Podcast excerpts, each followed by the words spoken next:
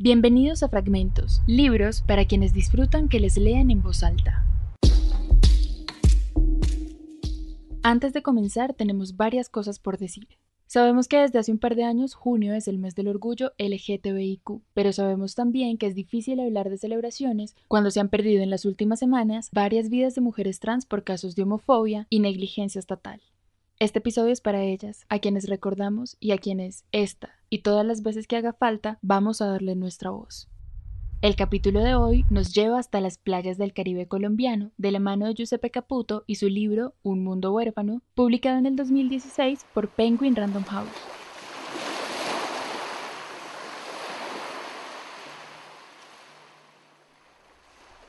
Nos cubre esta noche la luz negra, por eso los hombres no pueden verse, se ven más que todos sus dientes violetas que por momentos se pierden en el humo violeta o en el encuentro con otros dientes. Entonces la luna, una bola morada por la luz, morada como los dientes, aparece. Y cuando aparece, salen del suelo unos rayos blancos, alumbrando los cuerpos, los rostros con intermitencia. Así los hombres fragmentados por la luz, titilantes con los rayos, parecen como estrellas, vibran, brillan las estrellas. La nueva claridad del sitio es la claridad del cielo con luna llena. Los hombres se abrazan, gritan, se aglomeran enloquecidos para estar más cerca de la esfera. Alzan los brazos como intentando tocarla.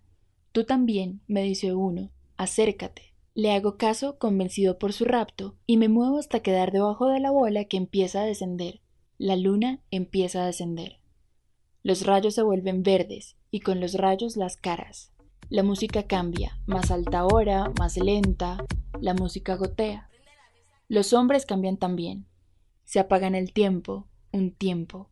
Miran la luna entre el humo, se quedan mirando, pero vuelve total la oscuridad. E incluso la luna desaparece, solo para aparecer de nuevo más grande, blanca, más cerca.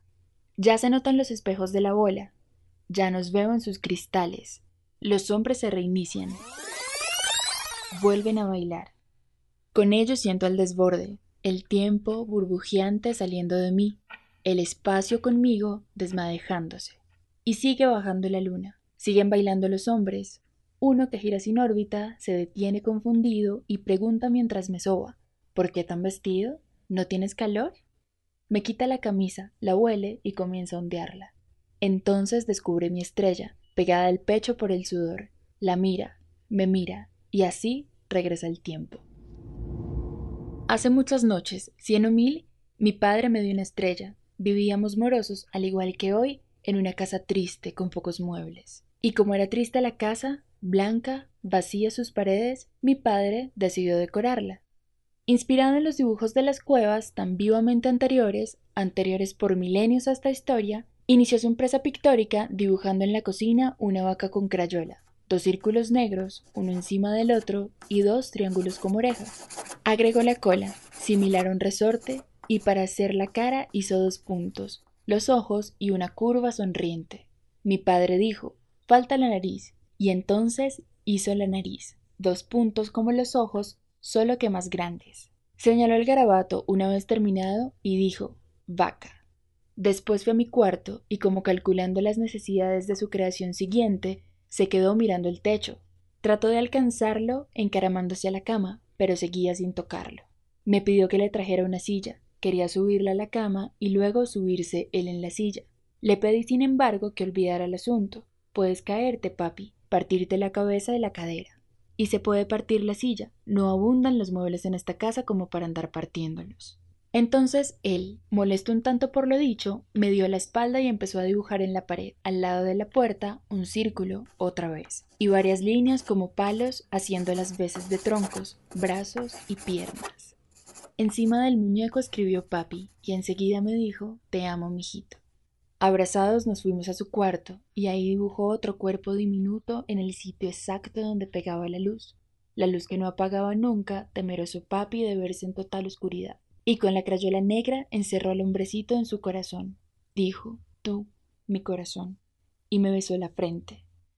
Sentí que era tiempo de hablar y de mostrar afecto, y de animarlo incluso en su emprendimiento artístico, así que me quedé mirando el retrato en silencio, imitando la manera como había mirado el techo. para después decir, me dan ganas de arrancar un pedazo de pared, enmarcarlo y colgarlo ahí mismo como un cuadro. Mi padre me escuchó, entre confundido y satisfecho, y siguió pintando. Vivíamos en un barrio sin faroles, oscuro, es decir, en las noches al final de la calle de las luces.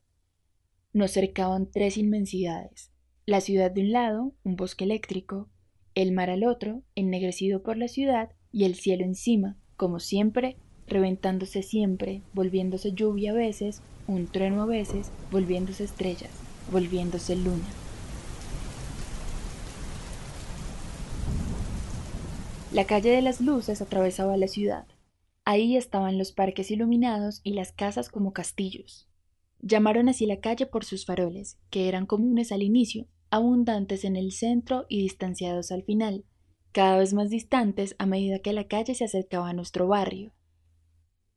Iban apagándose los faroles o quedándose atrás, simplemente como evitando el margen, o como si la calle fuera entristeciéndose a medida que se acercaba a las zonas de nuestra casa. Pero estaba el mar, cerca, eterno, siempre el mar. Caduco, viejo, y a veces se dejaba en la playa o prendas inverosímiles.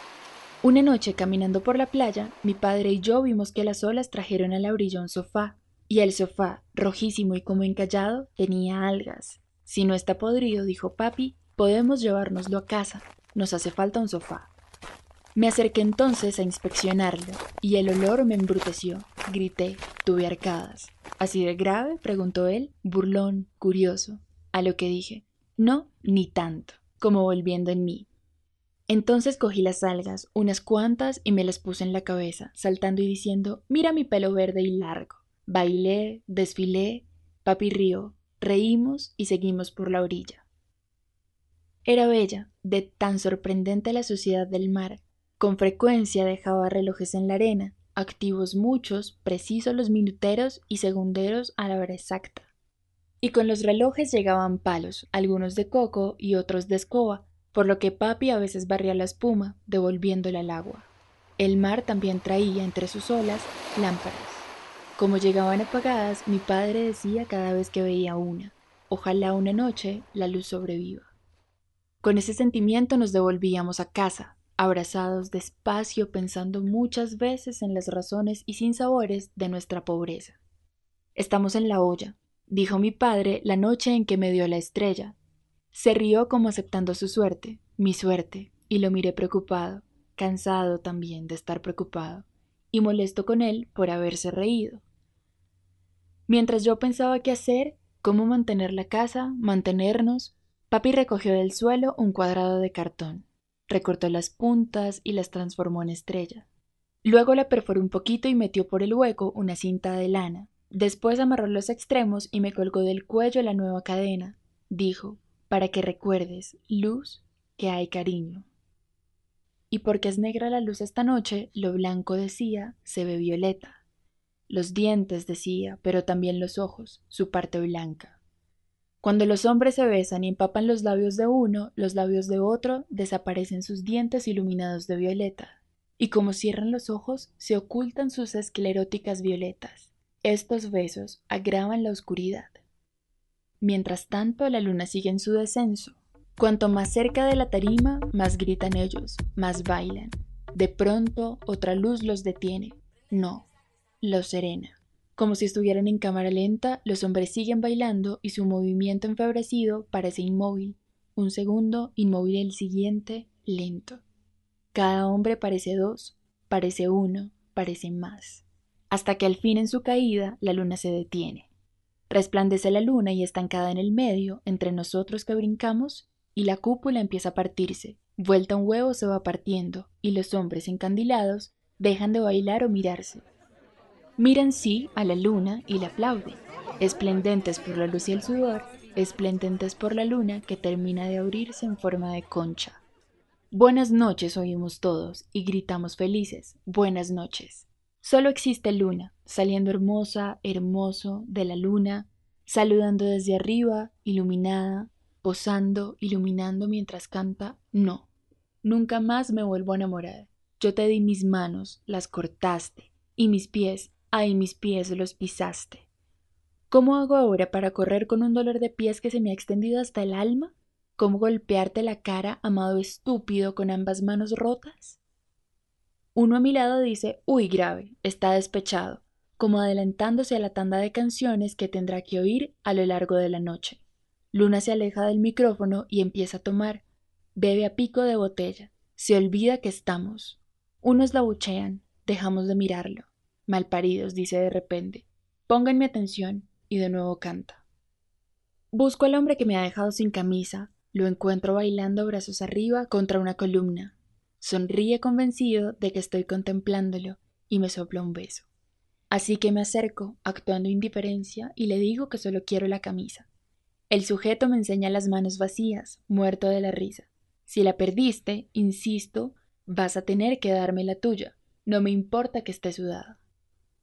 Lo miro con desgano un momento, expectante luego, esperando una reacción, pero el hombre me muestra el dedo al tiempo que se restriega absurdamente contra la columna. Le doy la espalda pensando furioso que no me sobran las camisas como para andar perdiéndolas cuando siento que alguien me toca el hombro. Amargado, me dice el sujeto, Lichigo tacaño, te quedas solo con tu estrella inmunda. Apenas se da la vuelta, le arrojo vengativo un pedazo de hielo que golpea a otro en la cabeza. Y al otro, extrañado primero y después molesto, me pregunta ¿Pero qué te pasa? Hasta que por fin me miras, le digo improvisando, y doy un beso. Desde afuera la casa parecía despelucada, corridas que estaban las tejas. Desde adentro parecía que siguiera en construcción, muchas baldosas en el suelo, blancas, negras como un tablero de damas. Se habían despegado y cuando pisábamos se bamboleaban. Se veían aquí y allá cables y tubos. Había en nuestra sala un ventanal, daba a la calle y jamás le pusimos cortinas, no había plata para eso. ¿Por qué habríamos de tapar la vista con telas? decía mi padre, si ahí, de pared a pared, tenemos un cuadro. Y entonces papi se quedaba horas, a veces mirando la calle, el ventanal, el perpetuo descubrimiento comentando los títulos que inventaba para cada uno de los cuadros que se iban formando. Naturaleza muerta con botes de basura, cinturón de estrellas, pájaros en el cable eléctrico, ladrón y víctima, gallo atropellado, hombre solitario recogiendo un cigarrillo, los amantes de la noche, cielo sin luna, autorretrato en silencio, desnudo nocturno. Cuando entraba a la sala de repente y me veía reflejado en la ventana, mi padre titulaba el cuadro La aparición del hijo. Yo también me asomaba por ahí, y desde el otro lado se asomaban vecinos o caminantes que al ver las salas inmuebles con un par de sillas apenas golpeaban el vidrio para preguntar si la casa estaba en venta. Fuera, fuera, les decía, no molesten. También pasaban músicos, dirigiéndose a la zona de los bares o alejándose de allá. Y cuando veían la casa empezaban a reírse Uy, uy, gritaban. Una ventana serenatera. Tocaban una canción burlones y se quedaban ahí, así, hasta que les echaba orines. Y ocurrió que papi una noche asomados a la ventana, dijo como iluminado, ya sé, tengo una idea. Vamos al bar y ganemos dinero. Le dije que en el bar íbamos a terminar gastando plata seguramente y que me daba pena seguir fiando, a lo que respondió molesto, no seas terco, vamos.